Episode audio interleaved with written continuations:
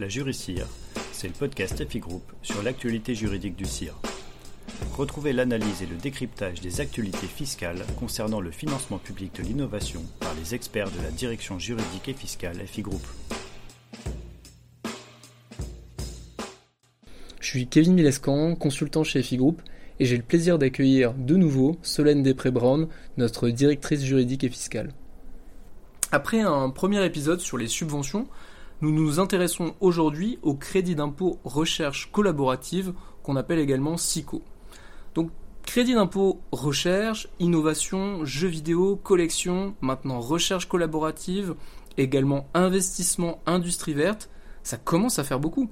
Tu peux me refaire un panorama de ce qui existe, euh, s'il te plaît? Pas la peine de revenir sur le crédit impôt recherche, on, on a déjà rappelé les contours lors de notre dernier podcast. oui, je comprends, ça peut être un petit peu confusant. Alors, si on fait ce panorama rapide des différents crédits d'impôt qui existent à ce jour en matière de recherche et d'innovation, déjà, il faut savoir que le crédit d'impôt innovation est rattaché au CIR dans les textes. Il ne concerne que les PME et couvre les opérations d'innovation de biens qui permettent d'apporter une amélioration de performance technique, de fonctionnalité, éco-conception ou d'ergonomie par rapport à un existant sur le marché. Il couvre notamment la conception de prototypes par exemple. On retrouve aussi des crédits d'impôt plus spécifiques en lien avec des activités comme le CIC, le CIMA ou le CIGV, le premier étant lié aux dépenses dans le secteur du textile, habillement et cuir, le deuxième en lien avec les métiers d'art, incluant la restauration du patrimoine, quant au troisième, il concerne les jeux vidéo. Eh ben, tout un panel de crédits d'impôt qui existe depuis des années. Mais du coup, est-ce qu'on a parfois de grosses évolutions?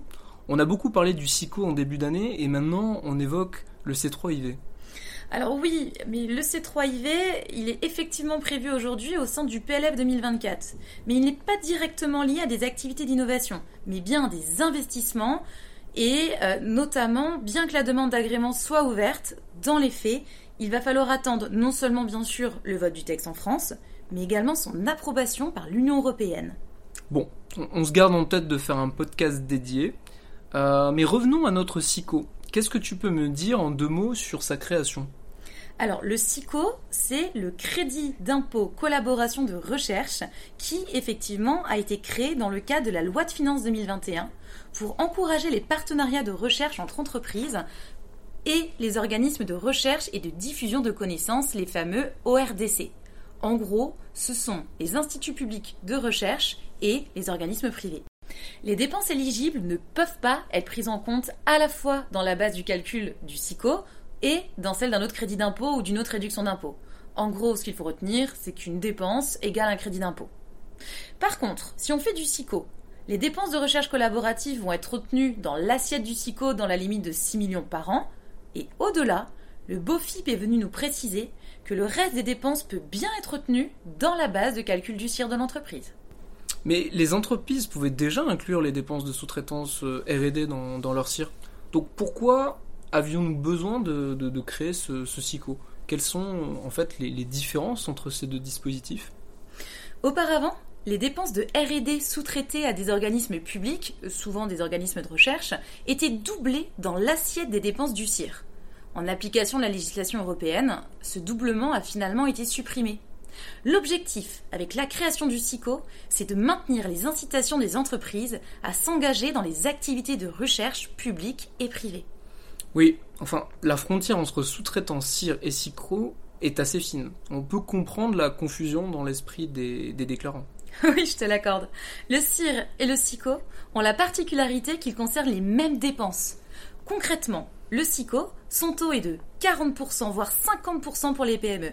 Il est plafonné et bien entendu ne peut pas être cumulé avec le CIR. Du coup, Solène, est-ce que tu peux nous préciser l'articulation entre le CIR et le SICO Bien sûr, les dépenses éligibles ne peuvent pas être prises en compte à la fois dans la base de calcul du SICO et dans celle d'un autre crédit d'impôt.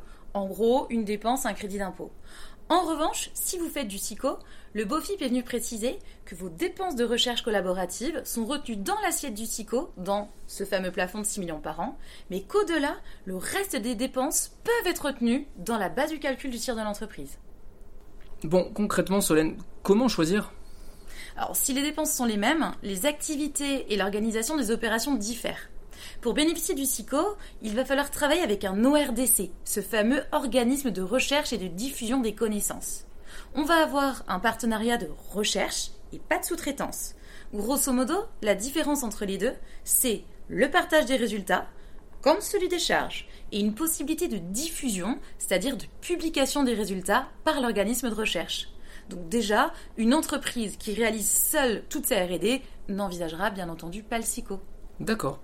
Et, comment une entreprise peut-elle savoir si euh, son partenaire est bien un ORDC Alors, un ORDC doit répondre à trois grands critères. Le premier, exercer des activités de RD.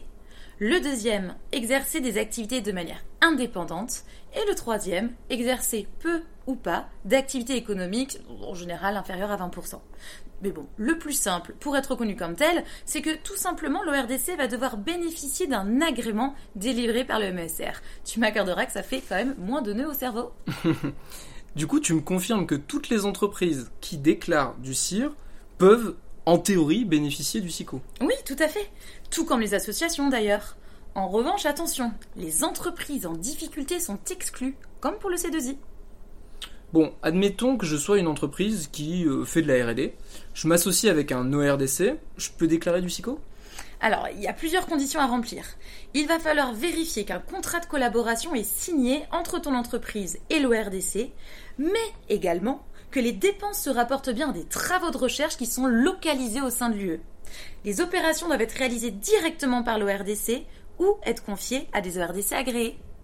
D'accord. Et niveau dépenses, est-ce que tu peux me citer des exemples de ce qu'on va pouvoir euh, retenir dans l'assiette du SICO? Oui, bah écoute, ça va être euh, des frais de personnel employés pour le projet, le coût des instruments et des matériels qui est utilisé pour le projet, ou, encore, tiens, bah, les frais généraux. Tu sais, ce sont, ce sont les frais de mission, d'environnement personnel, et évidemment, ça comprend aussi les frais de gestion liés au projet. J'ai lu qu'une entreprise qui déclare du SICO pourra aussi inclure des dépenses externalisées auprès des organismes de recherche. Donc cette facturation doit répondre à des règles bien précises j'ai compris que c'est leur coût de revient minoré des aides publiques reçues au titre des travaux engagés qui doivent être facturés. Est-ce que c'est bien ça? Oui, tout à fait. Le coût de revient étant la somme des coûts admissibles supportés pour la réalisation des travaux de RD sans marge commerciale. Un an après, est-ce qu'on en sait un peu plus sur le SICO?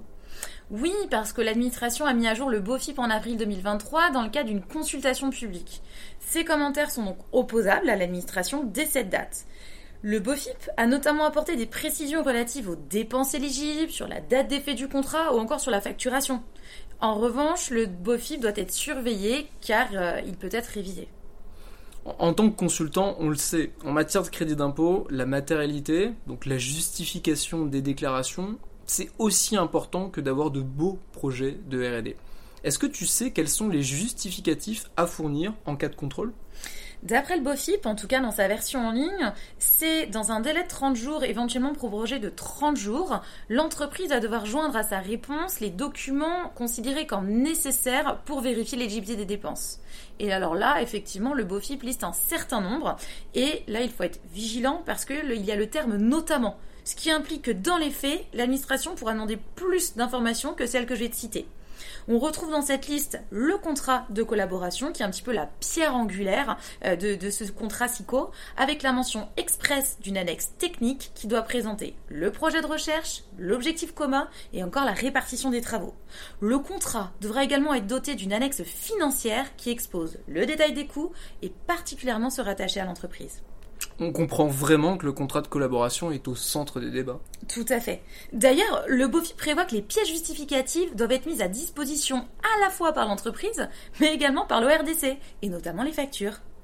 Merci Solène. J'espère que vous y voyez plus clair sur ce nouveau dispositif qui vient s'ajouter à la constellation des aides fiscales en faveur de la RD.